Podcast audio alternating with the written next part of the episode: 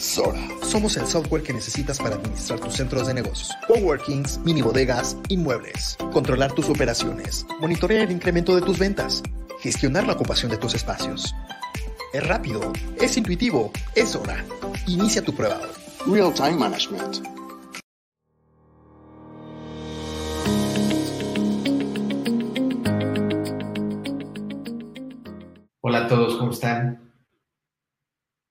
Bienvenidos a esta sesión de la Asociación Mexicana de Espacios Colaborativos y Coworkings.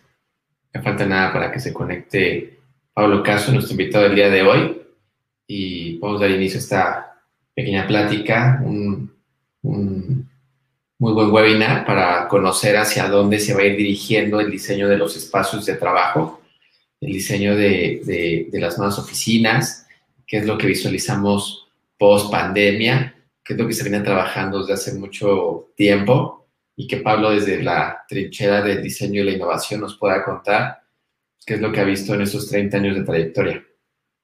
Vamos a esperar a que termine de conectarse.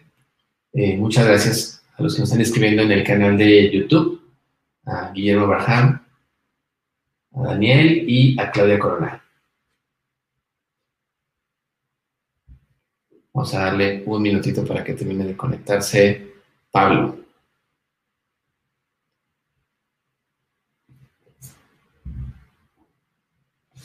Estaría súper padre que nos puedan escribir en el chat aquí de, de, YouTube. Nos digan desde dónde nos están viendo para mandarles saludos y, y seguidores.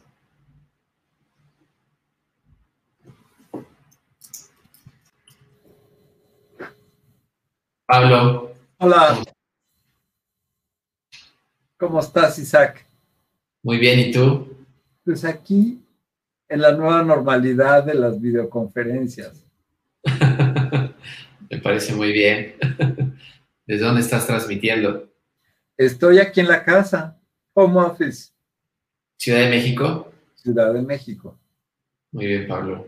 Muchas gracias por tu tiempo y por acompañarnos esta tarde de, de, de jueves, súper calurosa.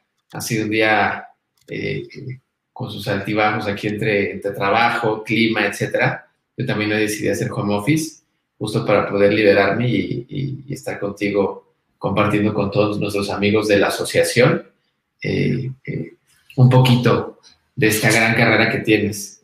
Pablo, déjame darte la, la bienvenida leyendo tu, tu, biografía. Yo no soy tan, tan fan de, la, de las biografías, me gusta mucho cuando alguien se presenta, pero de cualquier manera hay muchas personas que, que, que no te conocen, entonces voy a, a, a, a, dar lectura a esto para que todos tengan una idea eh, básica de, del gran talento que, que tienes. Pablo Caso, eh, pone en contexto su biografía en pablocaso.com, es arquitecto, diseñador y pintor. Es responsable del análisis de tendencias, desarrollo e investigación de proyectos corporativos y temas de sustentabilidad. Ha sido reconocido por haber obtenido la primera certificación de sustentabilidad LEED CI Platino en, Latinoamérica por el proyecto de Von Hauke Corporate Office and Showroom y por ganar la medalla de oro en la Bienal Iberoamericana de Diseño de 2014. También es editorialista y corresponsal internacional desde 2013 para la revista México Design Magazine. Cuenta con más de 30 años de experiencia profesional y a lo largo de su trayectoria ha colaborado con diversas empresas de renombre como Santander, Casa Palacio, Steel Case International, Grupo Riviera y Legorreta Arquitectos. Te doy la bienvenida, Pablo. Eh, me gusta empezar con una primera pregunta, mejor un poquito eh, eh, fuera de, de, de, lo que estamos acostumbrados en este tipo de, de, pláticas. ¿Qué es para ti el arte, Pablo? ¿Y dónde empieza en tu vida el diseño? ¿Qué es para mí el arte? Uy, ahora sí me sacaste de onda. Pues mira, el arte es, yo creo que es de las cosas que nos ayudan a diferenciarnos de los animales, que nos ayudan a ser felices, que nos ayudan a expresarnos, a comunicar y a, generar cosas positivas en los demás. Este, es algo por lo cual vale la pena vivir y dedicarse, ¿no? ¿Y, y, y dónde crees que en, en, estos 30 años de, de trayectoria, de, de, trayectoria y además de esos años de aprendizaje y de, y de desarrollo personal, ¿dónde, en qué punto de tu vida existe este momento en el que dices, yo me quiero dedicar al arte, me quiero dedicar al diseño? O sea, ¿cuál es ese momento de, de, visualización donde a una etapa joven te, das cuenta de, de, hacia dónde quieres dedicar tu vida? Hijo, mano, yo creo que, que uno nace así. Este, yo desde niño he pintado, hice mi primera exposición a los 17 años y, este, siempre me, ha atraído muchísimo, eh, no solo la pintura, sino todas las artes, eh, es, yo creo que son cosas que traes dentro, hay cosas para las que eres más, tienes un poco más de, de facultades que, que para otras, este, este, pero pues también la vida te, obliga a hacer cosas que a veces no son tan divertidas como, como la administración o la mercadotecnia o en fin, ¿no? Este, pero que son imprescindibles. Sin duda alguna, o sea, yo creo que eh, hay personas que resultan súper habilidosas para el desarrollo de números, para encontrar modelos eh, eh, económicos para generar negocio, pero existen otras muchas personas que tienen este, estas cosas que, son difíciles de desarrollar, ¿no? Eh, como tú bien dices, se nace, ¿no? a veces un modelo matemático o un, diseño industrial o todo, pues puede seguir básicamente un camino de disciplina y eventualmente volverte bueno, ¿no? Y, cuando nos referimos al arte, o, al diseño, son cosas que a veces en, a bote pronto no son tan fáciles de, discernir o de encontrar o de poder desarrollar.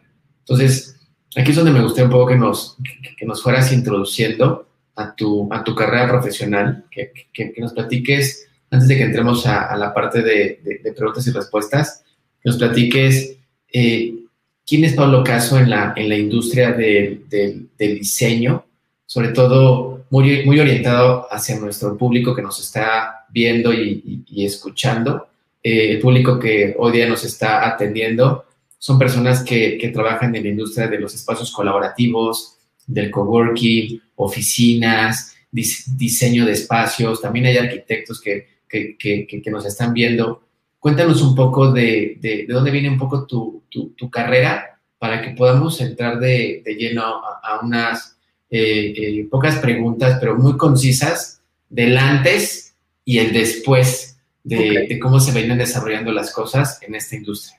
Ok, bueno, llevo mucho tiempo en esta industria, primero porque este, en la arquitectura, pues una, una disciplina muy importante es hacer oficinas. Entonces, pues he hecho muchísimas oficinas. Este, grandes, chiquitas, medianas, para gente con mucho dinero, para gente con poco dinero. Entre las más grandes, pues está el, INEGI, que está en Aguascalientes, que son cerca de 200 mil metros cuadrados, o el Complejo Hidalgo, que es de México, después se volvió Hacienda, el Corporativo de Santander, y muchos proyectos para, para, para otros clientes medianos, chicos, todo, ¿no? Este, trabajé un buen tiempo en un banco, en Banco Serfín, que después se volvió Santander, y ahí pues era hacer oficinas absolutamente todo el día, ¿no? En distintos lugares, en distintas plazas, y me tocó el momento en que cambió de forma muy fuerte ah, para hacer el diseño de espacios a través de sistemas de mobiliario. Entonces, si tú no sabías de mobiliario, era muy difícil poder eh, hacer oficinas. Entonces, eso me llevó a ponerme a diseñar mobiliario. Y en la crisis de 94, el, gran error de 94, este, que ya pues comprar muebles importados ya no era viable, pues había que mandarlos a fabricar en México. ¿Qué es lo que haces? Pues los diseñas y se lo mandas a hacer. Había un rezago muy grande en la industria en México. Ahorita ya, ya no, es, no hay ese rezago que había antes, ¿no? Pero este, unos cuantos fabricantes en México le pudieron dar batalla al mercado nacional. Y así surgió una industria de muebles de oficina muy importante. Estoy hablando a finales del siglo XX, en alrededor de, de 95, vino, empezó el boom de las oficinas, de la fabricación de, de mobiliario en México, muebles para oficinas. Pero muebles en México siempre se han hecho, pero sistemas, sistemas es otra cosa, ¿no? Entonces eso se volvió todo un tema, un tema muy interesante, apasionante, y este, me he dedicado a eso. Por eso, eso me ha llevado a, al diseño industrial de, pues ahora ya de todo tipo de mobiliario, ¿no?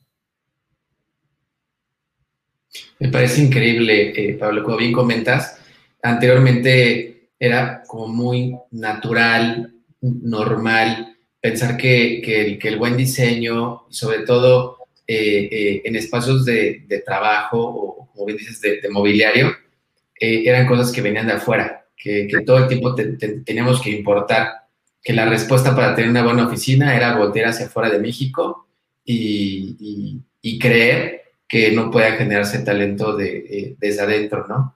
Eh, sin duda creo que los proyectos que hemos, eh, en lo personal que, he conocido de ti y la manera como se han desarrollado, mucha gente cuando les, les muestra algunas piezas de, de, tu diseño me dicen, ah, ok, eso es importado, ¿verdad? Decimos, no, eso es diseño mexicano. Dicen, no, ¿cómo crees? De valer entonces una fortuna, ¿no? a lo mejor sí, ¿no? Pero pero no necesariamente eh, es, diseño eh, extranjero. Sí, sí, dime. Ah, no, no, Si tienes planeado mostrarnos algo durante la, presentación, abajito hay un, botón que dice share, por si de pronto nos quieres mostrar algún proyecto. Sí, para que no se aburran de, vernos la cara. Ándale. en, en México desde luego, pues en el mundo hay grandes empresas y grandes diseñadores que es muy, pues he disfrutado muchísimo ese mundo también, ¿no? Pero en el, a principios de siglo, este, tuve el gusto de colaborar en, en otra empresa, en Riviera, y ahí, pues a lo que nos aventuramos es a exportar exportar al mercado americano y a participar en concursos, ¿no? Y ganamos primero un concurso Neocon, el, una medalla de oro, y no nos la creíamos. Después de eso, es una bronca que hay en México. No, no, no nos creemos la capacidad, lo que podamos hacer. Después, al año que entra, ganamos otra, y después otra, y después, pues ya un segundo lugar, después otra de oro, en fin. Total, ganamos ocho medallas en, Estados Unidos. Ninguna empresa, no te digo mexicana, latinoamericana, había ganado algún, algún premio. Entonces, pues te das cuenta que si quieres hacer las cosas bien, en este maravilloso país puedes hacer todo. Tal vez tenemos limitaciones tecnológicas, sí, pero tenemos todo. Y otra, en, épocas de crisis como la que estamos viviendo, ahorita es innegable que, tenemos, que hay una crisis severa, ¿no? De los 11 millones de metros cuadrados de oficinas en la Ciudad de México, 2 millones están desocupados. Esto es una barbaridad. Este, entonces, la crisis que afronta el país también nos obliga a ver hacia adentro qué es lo que nosotros hacemos en México qué podemos hacer y, este, y irnos a las bases, ¿no? Al origen, sacarlo adelante, ¿no? Creo que se puede hacer muchas cosas. Fíjate que eso eh, eh, arranca mi primera pregunta. Eh, antes de la pandemia, ¿cuáles eran los principales cambios que se venían desarrollando en temas de diseño inmobiliario, así como la planeación de espacios ¿Y, qué pasó con, esas tendencias? O sea, ¿crees que se vieron truncadas por un tiempo indefinido? O sea, ustedes que están en la, en la trinchera de la, del desarrollo y de la innovación de, mobiliario de, trabajo de, altísimo nivel, ¿qué pasó con estas eh, tendencias? O sea, ¿crees que, ya se acabaron los espacios donde se colisionaban ideas, donde eh, colocabas a las personas para que fluyera la creatividad o la concentración, etcétera, y ahora apremia la, la Susana distancia y, y apremia materiales acrílicos que todo el tiempo tienes que estar limpiando, etcétera. ¿Qué es lo que se venía haciendo y qué pasó con eso? Ok, bueno, mira, yo creo que es muy buena pregunta, pero eh, la respuesta es que hay muchas cosas que, que se quedaron atrás, que probablemente no vuelvan a regresar a ser como eran, pero hay otras que ya se venían gestando, que se han vuelto inclusive más importantes. Este, déjenme presentarles algo. A ver. Para, para que sea más visual.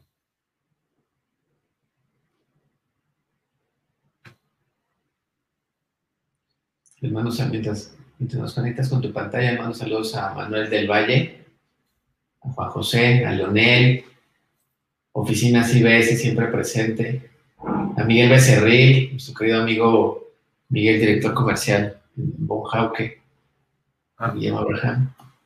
Qué bien. Este, mira, bueno, pues primero muchas gracias en, permitirme entrar a, sus pantallas y para compartir estas ideas. Pero ha habido cambios, cosas que ya se fueron. Por ejemplo, este, estas son las oficinas que hizo Google en Los Ángeles, sus nuevas oficinas. Se terminaron hace un año. Tiene un espacio espectacular este, barras de comida, lugares para jugar, para hacer deporte, etcétera. Pero está La misma suerte tuvo el, Apple Park en Cupertino, que es un edificio fabuloso, este, hecho con una calidad brutal, unos espacios increíbles y todo. Bueno, también está desocupado las oficinas de Uber en San Francisco, oficinas corporativas, ya sean informales o, formales, ¿no? Este, entonces, esto, pues es algo que, que se, paró en seco, ¿no? Yo tengo dos sobrinos que trabajan en Estados Unidos y en estas empresas, este tipo de empresas, y todos están trabajando en casa. ¿Qué pasa? En un estudio reciente de, que acabo de leer, leí el día de ayer, se prevé que a finales de año en Estados Unidos empiecen a ocuparse ya las oficinas corporativas y hasta finales del año que entra, finales de 2023, van a, van a regresar ya a una, a una cierta normalidad. Eso es porque en Estados Unidos ya llevan un avance de vacunación muy importante. En México no. Entonces en México se va a tardar más.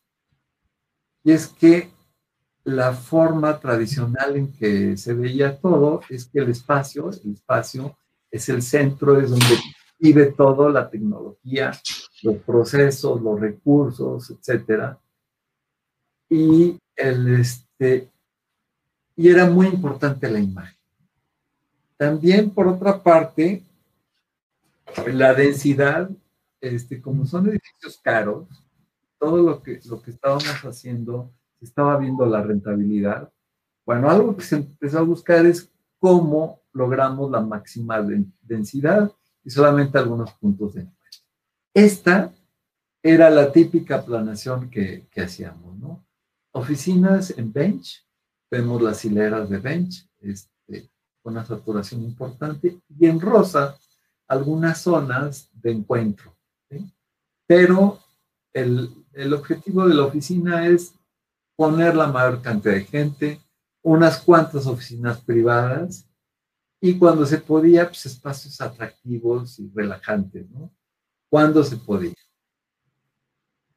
Este, la identidad, la imagen era algo fundamental porque, porque como te vistes, como te ves, así te tratan, así te sientes, así te crees, ¿no? Hacia adentro y hacia afuera. Esto ya cambió.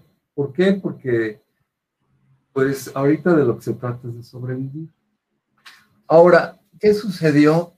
Que esta es una oficina, es un caso de unas oficinas en, en Corea, Corea del Sur, en que lo que ven en azul son los, las personas que se contagiaron de COVID. Eran escritorios de 90 centímetros y pues lo que era raro es que no se hubieran contagiado, vaya, de, de SIDA, no de, de COVID, porque realmente estaban casi uno encima del otro. Entonces, esta es la, oficina, el perfil de oficina que estamos más acostumbrados a ver y más acostumbrados a ver en nuestro país. La, densidad es el privilegio principal. Entonces, ahorita hay utopías como esta, esta la, hizo una prestigiada empresa inmobiliaria diciendo, no, las oficinas ahora van a ser así, vamos a tener el doble de área. Pues no, no es tan fácil, ¿no? Este, por otra parte, también algo que, que ha habido una bronca severa son los cambios generacionales. ¿Por qué? Porque ahorita en el espacio de trabajo estamos conviviendo al mismo tiempo este, desde viejitos de más de 69 años a viejitos como yo de más de 50, a, a, chavos que acaban de salir de la carrera o están de pasantes, ¿no? De 19 años. Entonces, todo ese desmadre de generaciones que están trabajando en la oficina actual no se había visto antes. La generación alfa y este, esta mezcla de, de edades, ¿no? Entonces el pez grande le enseña al chico, pero también el chico le enseña al grande. Mira, pa, es muy fácil como, como programas tu celular, ¿no? O sea, esto lo hemos visto, esto pues se perdió, ¿no? El, también el ambiente relajado que, marcó la pauta, la marcó Barack Obama de las oficinas, pues esto pues, se, se, exacerbó, ¿no? Porque ahora todos estamos acostumbrados a estar en playera, en playera y shorts y tenis o lo que sea más cómodo. ¿no? Por otra parte, otro fenómeno muy, muy fuerte ha sido el, el 8M, ¿no? La, la, rebelión y el hastío de las mujeres que conviven en un mismo espacio de trabajo. Las migraciones se han detenido, se han detenido de forma muy fuerte y el espacio casual, tan padre al que tú mencionabas, este, es donde realmente fluían los proyectos y se aceleraban los procesos, pues caray, ha desaparecido por lo pronto. ¿no? Entonces, el, esto que era el sueño de todo lo que estábamos haciendo, el espacio atractivo donde puedan este, convivir las personas, relajarse y intercambiar ideas, hacer una junta rápida, ¡pum! Se, se, se paró. Entonces, ¿qué es lo que ha habido? Desde mi punto de vista, lo que ha habido es regresar a lo básico, back to basics, la nueva realidad. Y la nueva realidad son cosas que ya se estaban gestando. ¿sí? Entonces, también ha habido cosas buenas. Por ejemplo, la sustentabilidad. La sustentabilidad que, que no es más que satisfacer las necesidades del presente sin sacrificar el futuro. Digo, es, la definición es tan, tan, tan lógica y tan fácil que, que suena obvia, ¿no?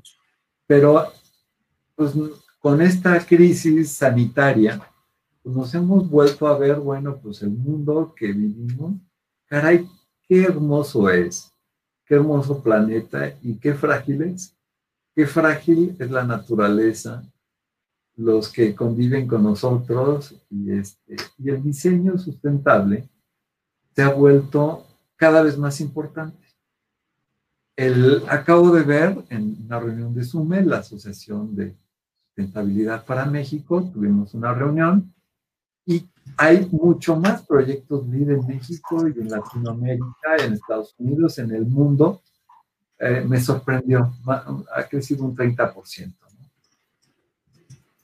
La ergonomía este, también es, ha sido cada vez más importante, la iluminación natural. Eh, la, también, por ejemplo, antes, en, en, en, el 19, antes de la pandemia, se estaba viendo cuáles eran las principales causas de ausentismo en la oficina. Y la gente mal sentada, este, porque no tenía una silla ergonómica, no tenía soporte lumbar, provocaban el 70% del ausentismo. Este, o las laptops, una laptop también es muy peligrosa para chambear, ¿no? Porque te forza una postura.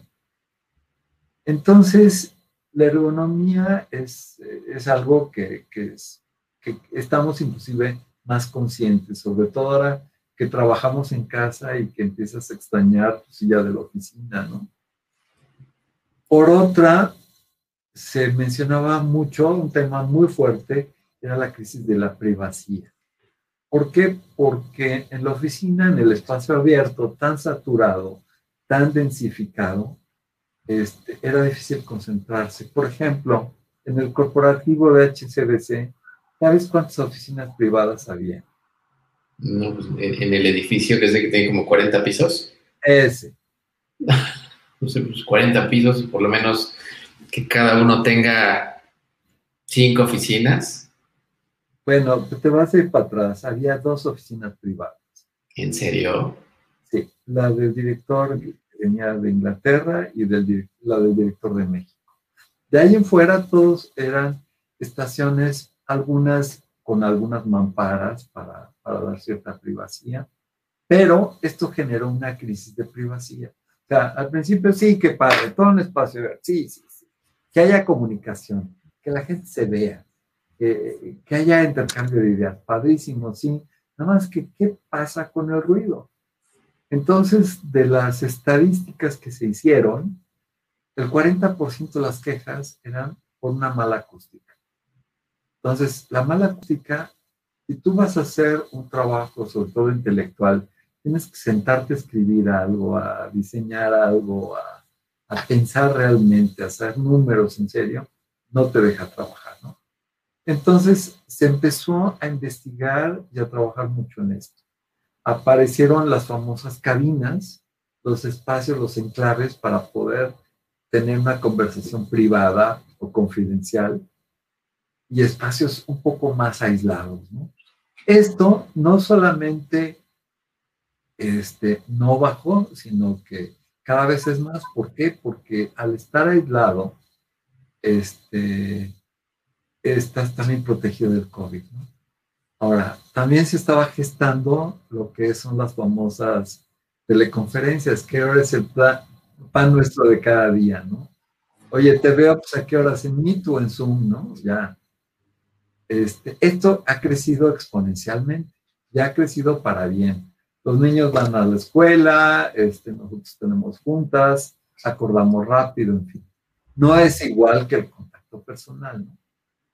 Este, también el Wi-Fi, como tú bien sabes, pues se ha vuelto la necesidad número uno, ¿no? Actualmente. ¿no? Y, el, y el flujo de información es un flujo, un diagrama de, de flujo de información de Internet. Es el derecho humano del siglo XXI. El derecho humano del siglo XXI, exactamente. Los múltiples eh, dispositivos, a veces cada quien tiene el suyo, te lo da la empresa o lo que sea, y todo está en la nube, ¿no? Pero la comunicación, pues ya se vuelve. Ahora, también de las cosas que, que, se quedaron en el tintero y que siguen siendo igual de importantes, es un estudio que hizo Ipsos a nivel mundial en 35 países, incluyendo México, en que interrelacionaban, si vemos arriba, este, la gente qué tan comprometida está con su empresa y abajo a la izquierda, qué tan poco satisfechos están con su espacio de trabajo. Entonces, encontraron estos cuates que hay una interrelación directa entre lo que están satisfechos con el espacio de trabajo y lo que están comprometidos con su empresa. Ahora, imagínate lo grave que es una empresa en que la gente no esté comprometida con ella. Es algo bien importante. Y esto sigue y seguirá, ¿no? Entonces, este, aquí tenemos México, ¿dónde está?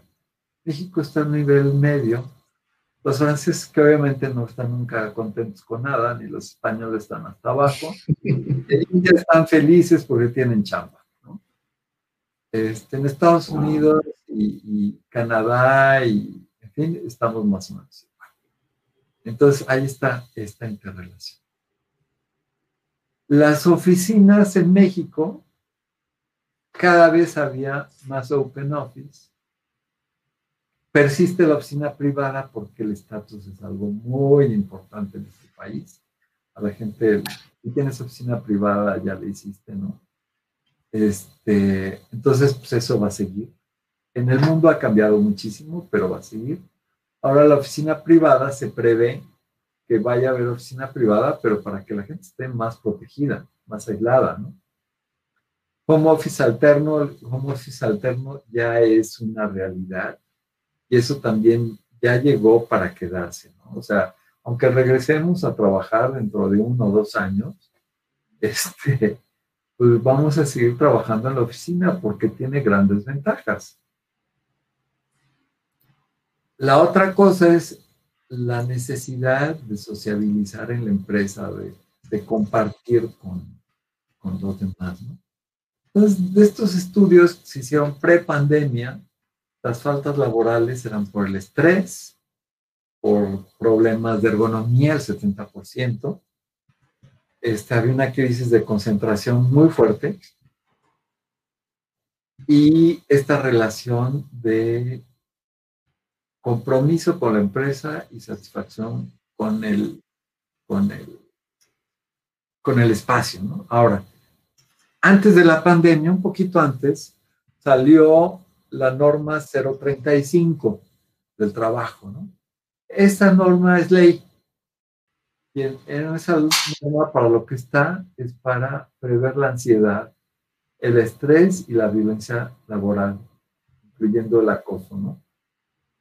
Este, en los estudios que, se hicieron, que hizo Harvard Business Review en Estados Unidos, este, la gente se quejaba del aire, de la iluminación, del agua, de la temperatura, de la acústica. Ahora, actualmente, estas cifras se han exacerbado. La preocupación de todos nosotros es la calidad del aire me acuerdo cuando hicimos pues, las, oficinas de Fonjauque, y yo estaba fascinado porque le habíamos puesto filtros de aire acondicionado MER 13, que eran una maravilla y era lo mejor que había, pues a nadie le importaba, ¿no? Pero ahora yo creo que sí les importa. Este, y la cantidad de veces que se cambiaba el aire, ¿no? Por ejemplo, me, tocó participar en un estudio, ya no se hizo nada, pero un estudio para Cinepolis que querían volverlo sustentable, ¿no? Entonces, pues, lo primero que revisamos fue cómo estaba el aire acondicionado.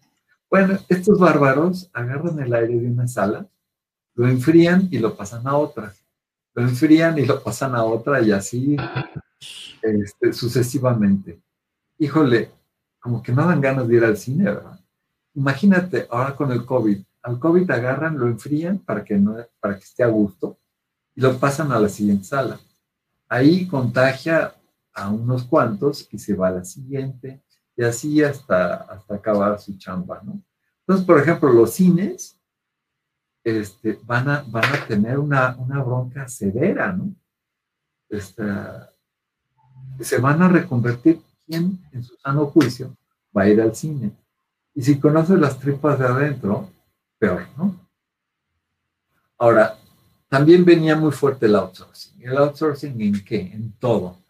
En, en, en los coworkings, en el personal, en un montón, en la comida, en un montón de cosas.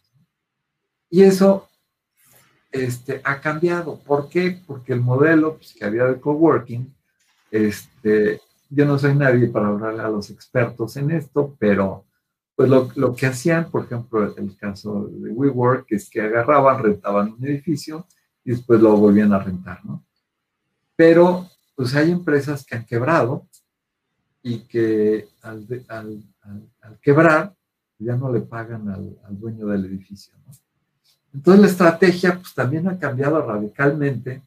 Estos este, coworkings de barrio que, que salieron tan padres, en que lo que era a todo dar era conocer a gente de otro, que hacía otras cosas, este, hacer amigos, amigas, ¿por qué no? Este, todo esto cambió, ¿no? Cambió eh, por un modelo que lo, que vemos es que, lo dicen los números, este, hablaba con, con, un amigo que trabaja en una empresa internacional de, de oficinas flexibles me decían que han crecido 300%. Y, y, su modelo, pues no es el rentar espacios, sino el dar un servicio. Es como el modelo del, del hotel, ¿no? Claro. El propietario del hotel y está el cuate que opera el hotel, el cuate que sabe de hotelería, ¿no? Entonces, lo que hace el, la oficina Flex es que da un servicio. Y es un esquema padrísimo porque pues, este, es lo que es nuestra nueva realidad, ¿no? Ahora, en esta nueva realidad, este, pues el, el frente de batalla son los espacios de trabajo, son las escuelas, son los, la, los lugares donde la gente convive, en los mercados, en los supermercados, etc. Pero esta frase de Joseph Allen me parece bien importante. El primer frente de batalla ante el COVID-19 está en los espacios de trabajo. O sea, el COVID no es cualquier tontería. La gente se está muriendo. En México, los, los números más, más realistas, no los oficiales, ya nos hablan de que estamos en el medio millón de muertos, ¿no? Medio millón de cadáveres es una barbaridad. Entonces, pues esto es lo que es la, lo, bueno y lo malo que ha habido, ¿no? Este, muchas cosas se han, han ido, pero otras se han vuelto más importantes, más fuertes. Y eso también nos ha obligado a todos a repensar lo que hacemos y cómo lo hacemos, ¿no? Este, es, algo compartido, ¿no? En términos generales, ¿cómo crees que ha sido la respuesta de la industria de espacios eh, flexibles ante esta situación? O sea, eh, ¿quién crees que pueda ser el mejor frente, eh, un mejor frente de acuerdo a tu experiencia? O sea, si bien rescato de, lo que nos platicas el tema de, sustentabilidad, yo también lo creo. Eh, tú y yo somos testigos de que hay empresas internacionales que buscan espacios sustentables, con iluminación, dándole mucha importancia al aire, a la posición, al, distanciamiento entre, entre, las personas, etc. Pero sabemos que no es el grueso del, del, del mercado. O sea, ¿cómo crees que los espacios flexibles deben de, responder ante esta crisis, tanto, tú bien dijiste, eh, sanitaria, pero también económica e inmobiliaria. Sí, mira, yo creo que aquí, pues mira, lo, primero es como, como en todo, es tenemos que sobrevivir, tenemos que sobrevivir nuestros, nuestras empresas, nuestros trabajos, nuestros negocios, ¿no? Entonces, obviamente, este, la flexibilidad y la disponibilidad para hacer las cosas este, de acuerdo al, a, cómo se presentan, eso es, son las empresas que tienen éxito. Yo lo veo en la industria del mobiliario. Este, precisamente antes de esta plática me puse a revisar, bueno, este, de, las 50 páginas de, de competidores y de amigos y demás en todo el mundo, ¿qué diablos está haciendo para, para las nuevas oficinas? Y la respuesta realmente ha sido muy, muy lenta. Claro, mientras más grande una empresa puede reaccionar mucho menos, ¿no? Este, para nosotros somos una empresa chiquita, una empresa chiquita comparado con los grandes eh, consorcios de mobiliario del mundo, podemos reaccionar mucho más rápido, ser más flexibles y poder entender o tratar de entender mejor a nuestros clientes. Yo creo que eso, esa, esa fórmula juega para todos. Si, si los administradores de espacios flexibles los administradores de oficinas, los que hacemos mobiliario, los que planeamos espacios, todo. Nos ponemos en ese canal de no como no, sino como sí. Esos somos los que nos, va a ir bien y vamos a ser exitosos. Este, no, pues yo, yo no, no, no rento muebles, yo nada más los vendo. Dime cuántos y te los entrego en tres meses. Pues sabes qué, profesor, yo los necesito, pues tal vez no hoy, pero los necesito mañana y no los quiero comprar, te los quiero rentar. Entonces, pues, tienes que ver cómo le haces tú este, para satisfacer este modelo, porque todos estamos juntos en el mismo barco. No, no sé si estás de acuerdo. Me parece muy cierto. El, creo que bien lo comentas. Eh, a lo mejor difiere un punto en el, en que dices que las empresas grandes han reaccionado tal vez más rápido yo creo que ha sido también un poco al revés. Fíjate qué tan complicado es para una empresa grande resolver las necesidades de trabajo de más de 3.000 personas. Ah, claro. Eh, eh, eh, en cambio, muchas pequeñas, y, te puedo hablar de los espacios colaborativos que en nuestra asociación hay, hay espacios colaborativos desde 300, 500 metros cuadrados, hasta gente que tiene espacios de 5.000 metros cuadrados, un espacio colaborativo, ¿no? Eh, me, ha, sorprendido mucho la respuesta para inmediatamente empezar a implementar las medidas de, prevención, de sana distancia. Por supuesto que sacrificando ingresos, ¿no? Cuando el, foco de nuestro negocio no es, yo, quisiera desmentirlo, no es densificar los espacios. nuestro modelo de negocio es crear una gran experiencia de trabajo en un, en un edificio, que la gente salga contenta, que la gente se sienta segura, que la gente se sienta hoy más que nunca eh, eh, bien atendida y, en una posición en la que se sientan poco expuestos, ¿no? Entonces, hemos trabajado muchísimo en, tratar de, mejorar los, los espacios de trabajo. Y aquí es donde tal vez me gustaría, eh, yo he tenido la fortuna de, que tenemos un espacio de, de CAU en, las manos de, de, Von Hauke, en, el diseño de, Von Hauke, tanto en escritorios, sillas, eh, mobiliario que aísla a la gente para que pueda tener una reunión privada en un espacio abierto, etcétera. Quizá que nos platicaras un poco para que el resto de nuestros eh, eh, compañeros de la asociación e invitados puedan conocer cuáles son estas soluciones saludables para la era post-COVID. O sea, ¿cuáles, cuáles pueden ser las alternativas y que sabemos tú perfecta, tú eres el principal que no quieres que parezca comercial, yo tampoco quiero que sea comercial, pero sí quiero que la gente conozca cuáles son las tendencias en mobiliario para, para una época post-COVID. O sea, qué es lo que podemos meterle a nuestros espacios para que sean diferentes y la gente se sienta protegida. Ok, mira, este, mira, primero estoy totalmente de acuerdo con lo que dices y es más, este, quería yo decir lo mismo. A lo mejor no me expliqué bien, pero las empresas chicas o medianas podemos ser mucho más ágiles. Y es importantísimo porque aparte nuestros clientes finales son, son pymes. O sea, en México el, el 99% de las empresas son pymes.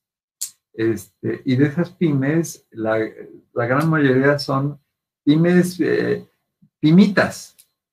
Entonces, este, tenemos que, que, que, que, que dar servicio a esa gente, ¿no? Y, dar un servicio de excelencia es, fundamental. Mira, el, el, año pasado nosotros hicimos lo que es un diagrama de la oficina ideal, en la cual lo que veíamos es esto. Muchas veces, o la mayor parte de las veces, siendo realistas, no puedes agarrar y decir, bueno, pues yo bajo la densidad a la mitad quito la mitad de los escritorios y con esto ya estamos. O puedo planear que las personas vengan eh, lunes, miércoles y viernes y jueves y martes otros y demás, porque a veces se van a juntar. Entonces, ante esa, esa realidad, esa necesidad, y aparte con la bronca económica que tiene nuestro país, bueno, ¿qué es lo que hacemos para poder mejorar y, y, que sean espacios más saludables. Entonces, ahí, pues lo primero es revisar cómo está el layout, que las circulaciones sean muy claras, que no haya puntos de conflicto, que fluya el espacio mejor y algo que, que creemos que puede ser la solución para que la gente también se sienta segura es crear burbujas. Y eso te lo, te lo quiero compartir. Este, en un videíto que hicimos. A ver. Es un video muy rápido, pero es una animación que lo hicimos sobre un proyecto real, con un cliente real. ¿sí? Entonces, bueno, pues primero, en la recepción, la gente tiene que tener cierto aislamiento. Es como si estuvieras adentro de una burbuja. Inclusive con mobiliario, que tú ya, conoces, que ya, ya lo teníamos. Pero lo que hicimos después fue, vamos a crear unas burbujas ligeras para que la gente se sienta segura alrededor de ellas. Espacios en los que tú te puedas encontrar, porque es importante reunirte y colaborar, sí, claro, ligeros, flexibles, en un espacio reducido, pero esta oficina que estás viendo es una oficina que está altamente densificada. Sin embargo, este, bueno, aquí hizo trampa el, artista que nos hizo el render, la animación, porque puso muy pocas personas. Sin embargo, como cada quien tiene un territorio claramente definido, pues no, no te sientes agobiado, ¿sí? Ese, ese, ese es uno, ¿no? Y después, híjole, ya siguió la musiquita. ya, ya lo matamos. Ok. Y después hay otra cosa que es precisamente lo que estamos trabajando hoy, que es una línea ambivalente. El, año pasado empezamos a hacer una, estamos, empezamos con un proyecto detenerlo.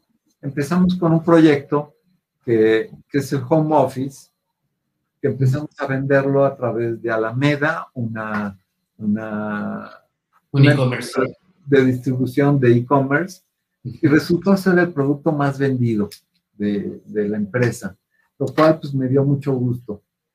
Y este, pero, y pensábamos que pues en esto iba a estar la solución, pero no, pensamos que no va por ahí. La solución es esta. Es esta, que es hacer un espacio ambivalente. Un espacio ambivalente, ¿qué quiere decir? Que tú lo puedes tener, este escritorio en tu oficina. Tiene su cableado, tiene un contacto, pero este mismo mueble te lo puedes llevar a tu lugar de trabajo o en tu lugar de trabajo puedes agarrar y llevártelo. Entonces es un mobiliario flexible, muy ligero, este, que se arma en 15 minutos y que si tú puedes tener un escritorio individual o puedes tener muchos escritorios que se junten. Si aparte quieres crear una burbuja para que la gente se sienta mejor, le pones también eso. Ok. Entonces, de esa forma, fíjate, creo que podemos hacer algo muy padre que es lograr que el, espacio que tú ocupas sea tanto tu oficina como tu casa, como la corporación, y que puedas llevártelo de un lugar al otro. O sea, es un mobiliario flexible. Flexible, ¿por qué? Porque es lo que, lo que pues, decíamos que es lo que más va a pegar. O sea, si tú tratas de hacer algo lo mejor por tu cliente, o sea, ¿qué pasa con una empresa que de repente decide, este, pues voy a mandar a gente a trabajar a su casa? O la gente que está trabajando en su casa se regresa. Bueno, ¿qué haces con ese inmobiliario? Bueno, ese debe ser muy flexible para que lo puedas llevar de un lado al otro. ¿Y sabes de dónde aprendí eso? Lo aprendí de las broncas que hubo con Frog, con el mobiliario de Frog, este, que querían estar agrupados en grupos de tres, pero no en grupos de cuatro, pero no mejor en un bench, pero hay gente que trabaja en su casa. Bueno, pues esa es la realidad de las empresas, que, que aparte la organización va cambiando. Y, este, y, nuestros amigos de, de, oficinas flexibles, gringos, nos decían, mira, es que tengo clientes que me piden cuatro, cuatro estaciones de trabajo en Costa Rica. En la Ciudad de México quiero cuatro en el sur y cuatro en el norte. Y después necesito oficinas individuales en Puebla y en Querétaro. Ah, Chihuahua, ¿cómo resuelves eso, no? Entonces, por ahí, por ahí creo que van los fracasos. Y Yo justamente, perdón, dime. Yo justamente coincido contigo, o sea, el, si algo nos tocó aprender en este ya poco más de un año que llevamos eh, eh, trabajando, no contra el COVID, sino con el COVID, o sea, hemos tenido que aprender a, que nuestros negocios, independientemente, independientemente si te dedicas a la industria de las oficinas o te dedicas a, cualquier otra industria, eh, has tenido que buscar la manera de, seguir trabajando. Y tú tocas, tocas, tocas un punto medular y es que la gente se fue de sus oficinas a la casa. y, y, qué es lo que pasa en la casa? No tienes un escritorio adecuado, no tienes un monitor eh, externo que te permita no estar viendo hacia abajo, sino ver de frente hacia la computadora. No tienes la infraestructura necesaria. Entonces, eh, eh, creo que lo que encontraste a partir de, nuestro cliente, para las personas que no lo sepan, Frog Design es una empresa internacional de diseño también eh, eh, enorme, tiene más de 80 eh, años en, la industria. Ellos estuvieron a, cargo del desarrollo de la Apple II junto a Steve Jobs. Y, la verdad es que aquí en México estuvieron buscando espacios de oficina con unas características muy especiales, muy exigentes, rigurosas. Y nos dio muchísimo gusto que de la mano con, con Bon Hauke y, con Pablo diseñamos un lugar increíble y, que a pesar de que es un espacio increíble, se siguen enfrentando a la misma problemática de cualquier otra empresa y oficina, que es, oye, pues, ni modo de comprar el escritorio para la casa y comprar el escritorio para la oficina y luego cuando ya regrese, ¿qué hace con el de la casa? Y luego si, si, decidimos, si decidimos cerrar oficinas por un periodo, eh, eh, quiero reducir el espacio y liberar metros. se vuelve una complicación en mobiliario. O sea, eh, es nuestra realidad que ni siquiera hasta una buena silla cómoda para estar ocho horas sentados desde la casa. Muchos clientes nos, nos pidieron, no, Isaac, ¿hay manera que me puedas rentar la silla que tenía en CAU? ¿Hay manera que me puedas vender el escritorio con el que trabajaba? Claro, y, y, tómala, le, mandas un escritorio de 1.20 por, por 60 y dice, no, pues va de regreso porque no me cabe. Claro, claro. Ni siquiera me cabe en el coche para llevármelo. Exacto, exacto. Y aparte, fíjate, algo, algo que aprendimos con Frog, que primero decían, no, yo quiero trabajar en grupos de tres, pero no, mejor de cuatro. Ah, no sabes qué, mejor unos de cinco, unos de cuatro, unos de tres. A Chihuahua, pues es lo que necesitan nuestros clientes. ¿Por qué? Porque ellos tienen unas broncas también de los mil diablos. Y si ellos no son flexibles, este, no van a ser exitosos. Entonces nosotros, que, somos los que les damos servicio a nuestros clientes finales, debemos tener la suficiente creatividad para hacerlo así. Y otra cosa que estuvimos revisando, este, que fue muy, muy, muy importante, fue ver el cableado. El cableado también tiene que ser escalable. Es muy distinto el cableado que tú necesitas para una posición en tu casa que un cableado ya para una empresa que tiene ciertos estándares de seguridad y confiabilidad y de que no quiere que haya un cortocircuito cuando se, se pongan más de, de, ocho estaciones en el mismo contacto, en fin, ¿no?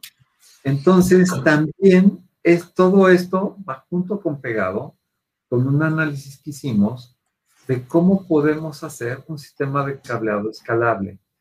¿Qué pasaba? Que había veces que era más caro el cableado por medio de arneses que un cableado, este, que el mueble en sí. estaba, estábamos haciendo algo mal. Entonces, en ese sentido, va junto con pegado este, otro, otro proyecto que ya, ya es una realidad con productos aparte, calidad huele, certificados internacionalmente, súper confiables y que son escalables. Y, este, y de eso también hicimos un videíto, que si me permites... Por supuesto. Así menos aburrido. Déjame ir encontrando aquí preguntas en lo que lo encuentres el video. Pregunta Christopher Molina, eh, también eh, socio de, Amexco, él, es el director de Central W. Dice, yo ofrecí a mis clientes espacios tipo burbujas y nadie los quiso porque los mismos clientes se ven que sus colaboradores en algún momento del día se iban a juntar. No vale la pena la inversión. Ok, ok. Este, perdón, déjame detener esto, no sé cómo se llama. Ya. Ahí está, a ver. Sí, mira, ahí está el sistema de, mira, Esto es una pregunta bien importante este, y, y una realidad. O sea, nuestra realidad cultural, ¿cuál es? Nuestra realidad cultural es que somos un desmadre que nos gusta platicar y convivir y nos gusta apapacharnos y saludar de beso y etcétera, ¿no? Este, eso es, es nuestra cultura. Sin embargo, hay, hay que entender que también hay personas distintas que sí les gusta este, estar un poco más aisladas, que tienen miedo, que están angustiados por eso, ¿no? Ahora, no puede, es, sería muy complicado decir a unos sí y a otros no. Pues yo no creo, porque puedes, como mobiliario ligero, que, que tú puedas cargar fácilmente entre dos personas y lo puedas poner sí puedes agarrar y hacer eso. A ver, ¿cuántos quieren tener una, una, privacidad? Pero preguntárselo, hacer un sondeo directo con los usuarios, porque la bronca es esa, las personas, ¿cómo están? Hay mucha gente angustiada de regresar al lugar de trabajo. Imagínate una persona que tiene algún problema de salud, que tiene más de 60 años, que ya se murieron tres amigos suyos porque les dio COVID.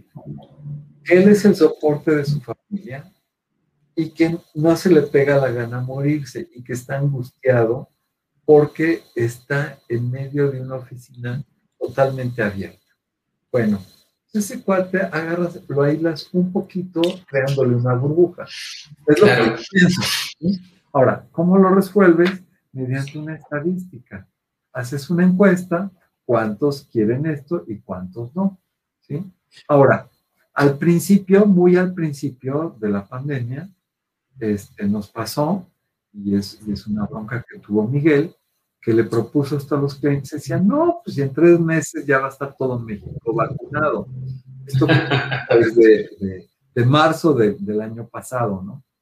Entonces, sí, en tres meses ya, ya para junio ya está todo el mundo vacunado, claro. Mejor Estamos de regreso en agosto. Pongo tres acrílicos y unos cartones y se acabó. Pero no, la historia no es así.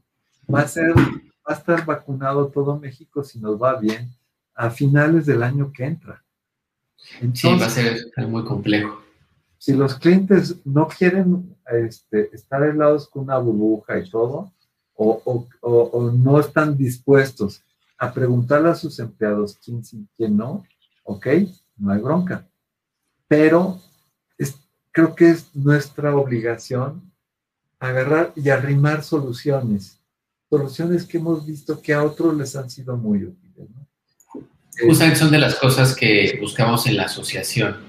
Eh, eh, a México lo, que más desea es generar una base de datos de información para que socios operadores de otros lugares puedan tener acceso a, soluciones a, una problemática que compartimos.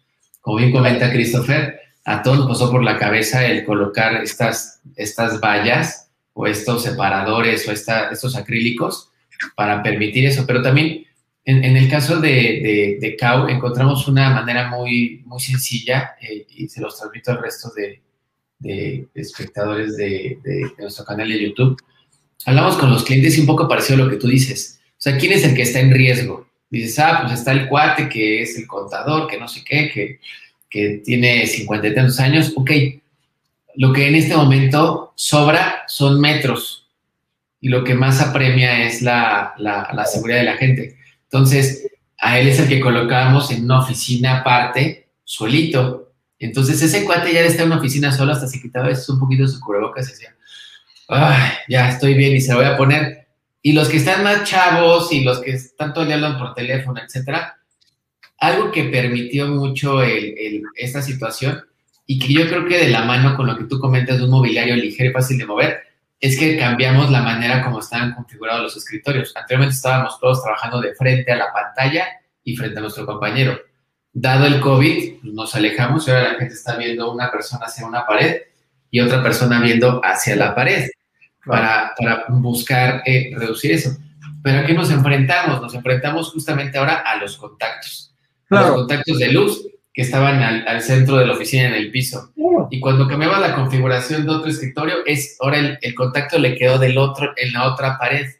Entonces, por supuesto que el mobiliario que, que, ya viene energizado resuelve la problemática de movilidad para las, para las oficinas que requieren diferentes configuraciones. Y eso fue algo que también eh, eh, leíste un punto muy clave. Nos costó mucho trabajo resolver con, con, con Frog, porque Frog muy bien, muy, muy bien dijo, oye, pues voy a atacar un proyecto para tal cliente y vas a armar un equipo de tres. Pero el día que se acabe ese proyecto, ese cliente va a armar un equipo de siete para otro proyecto porque voy a sumar estos chavos. Entonces él, él, se va a ir con su escritorio a trabajar a otro lugar. Y, tú dices, ¿y los contactos? Claro, claro, claro, claro, Entonces, fíjate que el, el, que sea escalable la, y que sea enchufable uno con otro es fundamental este, o inclusive que tenga un arnés para alguien que ya quiera, yo quiero así, que sea totalmente confiable. Por ejemplo, imagínate a alguien que un, este, una, una, casa de cambio o una bolsa este, que no pueden darse el lujo de quedarse sin energía porque están haciendo una transacción, se quedan sin energía y pierden una fortuna, ¿no? Entonces tiene que tener también una conexión muy confiable.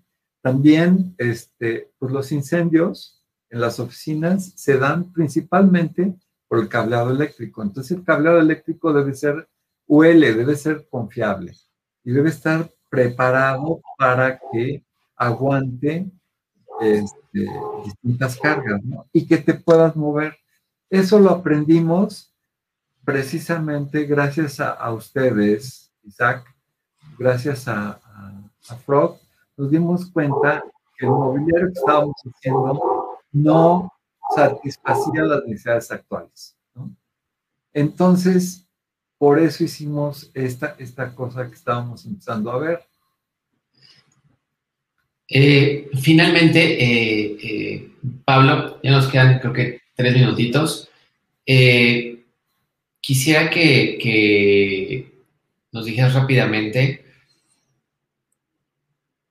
en este corte de, momento histórico, por lo menos para, varias generaciones que coincidimos en, la pandemia, creo que hay muchísimas cosas positivas que, encontramos. Eh, yo te puedo hablar de temas particulares donde nos encontramos más con nuestra familia, algunos hasta en plena pandemia nos fuimos a vivir con nuestros papás, hermanos, sobrinos, así como si fueran comunas, porque pues gente que dejabas de ver y pues, para no dejarla de ver, mejor te ibas a vivir con ellos, etcétera creo que viene una, una revolución en la manera en la que la gente concibe los espacios de, de, oficina. Yo creo y, en la asociación somos los principales impulsores de que el futuro es flexible y el futuro requiere no solamente oficinas flexibles, sino hasta mobiliario eh, eh, eh, flexible. tú como diseñador, algo que, que, en un problema ves una, solución y además a veces escalable, ¿hacia dónde crees que va el, futuro de los espacios de trabajo? ¿Hacia, dónde crees que se va a terminar de, eh, encontrar, tal vez en 2023, como bien comentas? ¿Hacia dónde crees que nos, que nos podamos encontrar como con un deseo de, de futurear? Dime dónde nos ves en 10 años, cuál fue algo que, nosotros a veces, perdón que me alargue, hay cosas que entre generaciones es muy difíciles de, poder entender. En, nuestros abuelos era de pronto decir, oye, pero ¿por qué, ¿por qué le hablas a él que es negro? ¿no? O sea, no le pasa en su cabeza. Nuestros papás era, era así como, pero, pero ¿cómo? O sea, ¿por qué tienes un amigo que, es gay? ¿no? Y, no terminan de concebir. Yo creo que a, partir de este momento de, de, pandemia, las generaciones futuras, muy probablemente, la manera en la que más les gusta trabajar, vivir, tener relaciones y conocer gente, sea de manera aislada, estando desde, desde un videojuego, conociendo gente de otras partes del mundo, pero finalmente desde su casa trabajando para una empresa en San Francisco desde Tuyehualco o desde Michoacán, pero finalmente, ¿cómo visualizas que este cambio generacional impacte en un futuro en, los espacios de trabajo? ¿Crees que sigamos existiendo? Mira, creo que es, es una súper pregunta. Es más, es la pregunta, ¿no? Y creo sinceramente que la pandemia ha traído muchas cosas buenas en, lo personal, a mí me ha traído muchísimas cosas buenas. Este, porque estoy, he podido estar más con mi familia, he podido dedicarme este, más tiempo a, a, crear, a pensar, a leer. Este, estoy leyendo un libro a la semana, estoy pintando un cuadro a la semana, estoy haciendo muebles nuevos. O sea, me ha ayudado mucho poderme concentrar, poder salir de, de mi oficina, que es esta, salir a mi taller y eso de, olvidarme del coche ha sido fabuloso, ¿no? Este, yo espero que eso, eso mismo que, pues hemos tenido el, privilegio de encontrar, le pase a mucha gente. Pero también veo mucha gente que está muy angustiada, muy dolida, muy mal, ¿no? Ahora, no vamos a regresar este, a lo que era antes. ¿Por qué? Porque los cambios sociales son irreversibles. regresar a exactamente como era antes no, no puede ser porque nunca en la historia ha sido así. Este, yo espero que hayamos aprendido mucho de esto y que la gente que, hemos este, tenido la habilidad de, de, ser flexibles, las empresas, tu comunidad, esta comunidad que, me ha permitido platicar con ustedes, son una muestra de eso. Las, las, las empresas de FlexWork son el futuro. ¿Por qué? Porque el futuro es flexible. El que no lo entienda sí está frito. ¿no? Y todos nos debemos alinear para atenderlos y apoyarlos a ustedes. ¿Para qué? Para que seamos exitosos.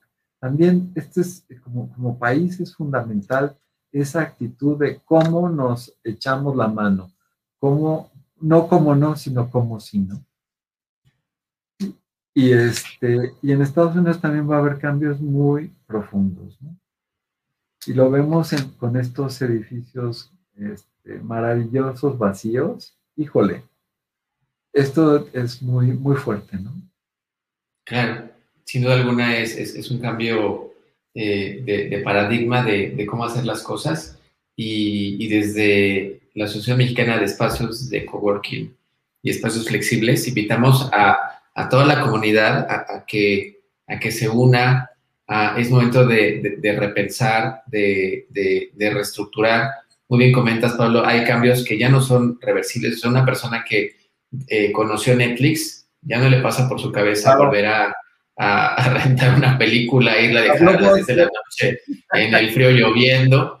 Entonces, creo que estamos en la, en la industria correcta, en el momento adecuado y vamos a seguir sumando a más expertos a que nos sigan orientando, que nos sigan ayudando, que nos sigan permitiendo y guiarnos hacia el camino que, que permita eh, la renovación y, y, que florezcan nuestros negocios. Pablo, estoy muy agradecido de, de, platicar contigo es un poquito el tiempo que tenemos.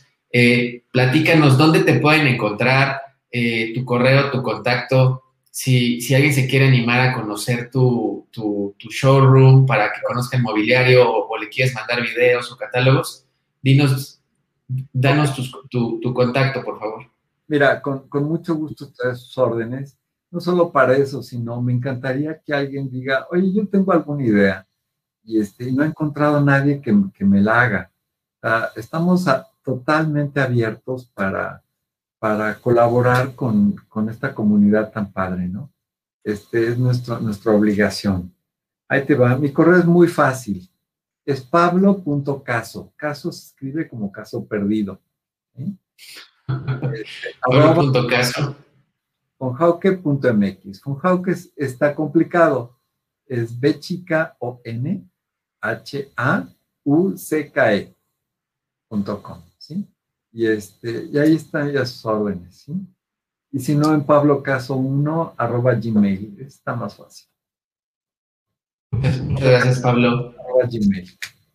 Ya le acaba de poner eh, eh, Daniel con la cuenta de Amexco en el, en el video de YouTube. Este video va a quedar guardado, le pueden dar regresar, lo puedan seguir viendo, eh, recomiéndenlo. y muchísimas gracias, Pablo, por, por tu tiempo, que es, creo que es lo más valioso. El otro día escuchaba un buen amigo que decía que, que, que, lo más, que lo más caro no es el dinero, sino el tiempo, porque podemos hacer más dinero, pero no podemos hacer más tiempo. Ah, no, no, no, no. gracias por su tiempo. Venga, muchísimas gracias a todos. Les mando un abrazo y síganos en las cuentas de, de México. Cuídate mucho, Pablo. Que tengan muy buena tarde. Chao. Veo pronto.